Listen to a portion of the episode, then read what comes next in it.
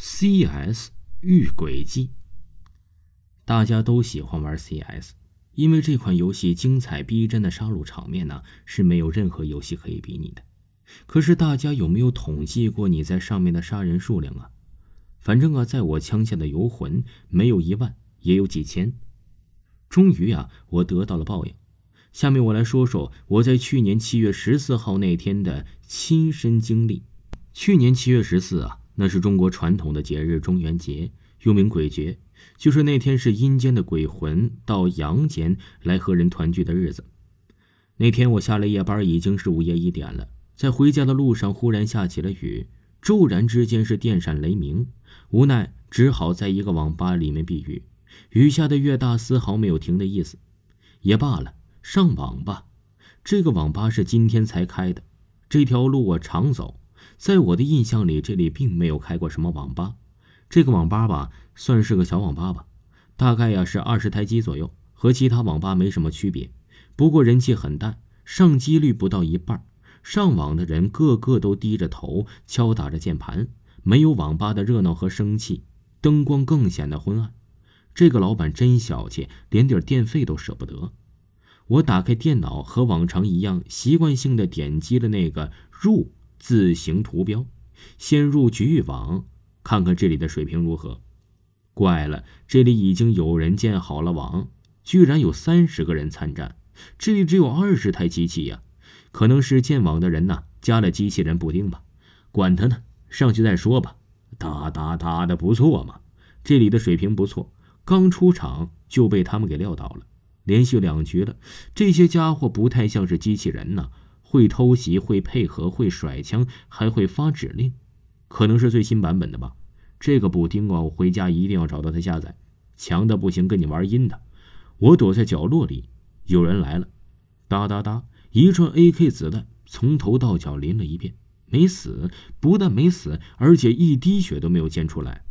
作弊两字刚要从我口中蹦出，这时我的耳朵里呀传来了一个非常古怪的声音，而且。语速非常慢，好像是磁带、卡带的声音。有人的子弹没淋狗血，真是个傻逼呀！这个声音我在鬼片里面常听到。难道我的对手不是人吗？不会的，肯定是有人呢，在故弄玄虚，想吓我呀！我又扫视了一下周围的环境，怪了，刚才这里还有十几个人上网，怎么现在变成两三个了呀？这个小地方一目了然，况且我做一号机，要出这个出口啊，必须从我的身后经过。可是自始至终都没有人经过呀，有点不妙。哎哎，看我后面那个女孩子，好眼熟啊！啊，我想起来了，她就是上个月在电视上报道那个女孩子吗？他是为网恋而自杀的，他怎么会在这里上网呢？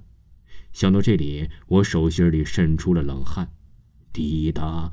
滴答滴答，我旁边的键盘自己会动，好像主机还开着呢，不过显示器没有开。我顺手打开显示器，妈呀，这就是我连接的绝育网啊！上面不是电脑三 D 人物，而是活脱脱的真人，而他们走路是脚不沾地，而是飘着走的。终于发现了有一个景四是电脑的三 D 人物，仔细一看，哇，这个名字我自己呀，鬼呀！这个网吧，我全身神经绷紧。这个时候啊，我耳机里又响起了那个恐怖的声音：“你这个人怎么乱动我的显示器呀？好刺眼啊！”我崩溃了，跑啊！刚到门口，老板把我拦住了：“小弟，我还没有找你钱呢。”我看到他的手惨白惨白的，没有丝毫血色。你交了一百，现在给你九十五。他缓缓地从抽屉里拿出了一把钱。天哪！他拿出的是一把明朝。我接过钱，什么也不顾，往家跑。第二天呢，我越想越觉得这不是那么一回事这个老板可能是个电脑高手，他安装了真人补丁，修改了声音系统，然后再制造一些古怪的气氛。这个黑心老板骗了我一百块钱，我要找他讨回公道。我又去到了那里，可是那里已经关门了，大门写着“廉价出租铺面”。一个疯子在门口烧东西呢，走近一看，他他在烧纸糊的电脑。儿子呀，你在我今天，我再给你烧二十台，再开个大型的网吧吧。我头发一阵发麻。听众朋友，本集播讲完毕，感谢您的收听。